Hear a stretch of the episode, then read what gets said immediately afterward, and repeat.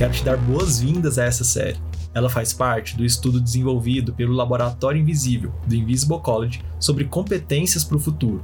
Meu nome é Kaique Fernandes, sou um dos idealizadores desse estudo e eu vou te acompanhar nessa jornada de sete partes. Vamos lá? Para começar nossa série, eu gostaria de, primeiramente, fazer uma breve introdução sobre o que nos motivou e quais são os desdobramentos desse estudo sobre competências para o futuro. Bem, o Invisible College é uma instituição de ensino de formação teológica, mas nós queremos uma formação para além de apenas o conteúdo teológico. Obviamente que o conteúdo teológico talvez é o mais importante que nós temos a oferecer, mas não é a única coisa. E nisso nós sempre nos preocupamos com o desdobramento público, voltado para a prática cultural, de todo o conhecimento, de toda a teoria, de tudo aquilo que os nossos estudantes estão aprendendo. E dentro desse contexto, uma reflexão que sempre passa por nós, que nós sempre conversamos, é quais competências ou quais habilidades que um oficial da igreja ou um profissional liberal precisa ter em um cenário emergente. Então nós fizemos uma pesquisa de diferentes autores, diferentes fontes, cada um com uma ênfase diferente. Alguns mais acadêmicos, outros mais mercadológicos, outros com foco mais em educação e aprendizagem, outros mais com foco em liderança corporativa, por exemplo. E a partir desse estudo, desse levantamento, nós mapeamos habilidades e as agrupamos em sete capacidades diferentes. E cada episódio dessa série, cada episódio desse podcast que a gente está fazendo, ele servirá para falar um pouco mais, deixar um pouco mais entendível e aplicado cada uma dessas capacidades. A primeira delas é a capacidade adaptável.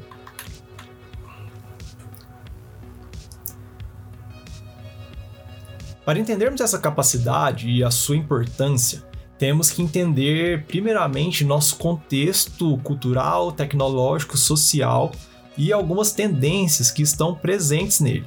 Algumas delas, para dar um exemplo, seriam o mobile, o real time e a desincronização social. Se você não sabe, por exemplo, desincronização social é uma ideia de que as coisas no nosso atual contexto, devido à conectividade e às possibilidades de conexão, elas não acontecem mais todas no mesmo horário ou todas da mesma forma, na mesma sincronia. E um exemplo talvez mais óbvio disso, talvez seria a jornada de trabalho. Se a gente pensa num padrão de jornada de trabalho, normalmente ele era das 8 da manhã às 6 da tarde, ou alguma faixa dentro desse período. E atualmente a gente tem uma possibilidade, principalmente devido ao trabalho remoto, de que pessoas trabalhem em horários diferentes ou pessoas façam seus próprios horários, sua própria agenda de trabalho, sua própria rotina de trabalho e não há mais um padrão, ou pelo menos esse padrão ele está se dissolvendo. Então, isso é um exemplo desse, do que é chamado de desincronização social. Então, desincronização social, a ideia de dispositivos móveis, de mobile e de real time, ou seja, de informações, de conteúdos em tempo real. Se você, por exemplo, pensa em alguns anos atrás, algumas décadas atrás, você precisaria ver um jornal que passa a noite na televisão ou o jornal impresso no dia seguinte para ter alguma notícia e atualmente você abre seu Twitter e instantaneamente você recebe todas as notícias ou pelo menos as notícias das relacionadas às pessoas que você segue, ou jornalistas, ou os influenciadores, enfim, as pessoas que estão na sua rede de contato, mas tudo isso acontece em tempo real.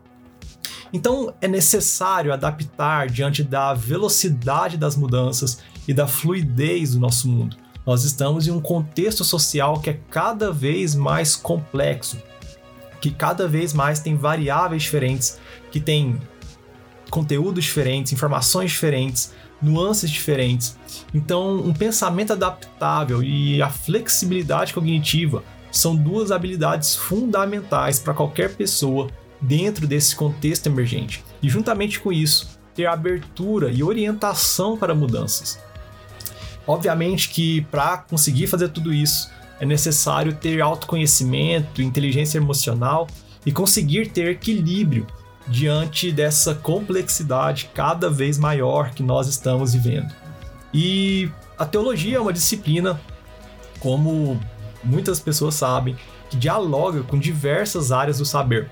A teologia não é uma disciplina que é, no certo sentido, fechada em si mesmo, mas ela está em constante diálogo com diversas áreas. E essa capacidade de diálogo entre diferentes disciplinas, entre diferentes áreas do saber, é fundamental para quem embarca em um estudo teológico. E durante os estudos, essa capacidade é desenvolvida e aplicada quando você, por exemplo, precisa se organizar diante de uma nova rotina, ou precisa equilibrar os estudos com a vida emocional, ou então o convergir conteúdos de duas áreas do saber diferentes na hora de compor um artigo, na hora de expressar uma opinião, na hora de, sei lá, gravar um podcast ou até mesmo uma pregação ou na exposição de algum tema, na hora de tecer um comentário. Então, tudo isso está relacionado com essa primeira capacidade que é a capacidade adaptável de se adaptar às mudanças do nosso contexto, às mudanças sociais, à velocidade do mundo e conseguir adaptar diante de áreas do saber diferentes. Tudo isso tendo um autoconhecimento e gerindo a sua própria carga cognitiva e emocional, tá sabendo, conseguindo gerir tudo isso de uma forma que seja equilibrada, com a sua realidade, que seja equilibrada com a sua capacidade, que seja equilibrada com as suas próprias limitações, inclusive.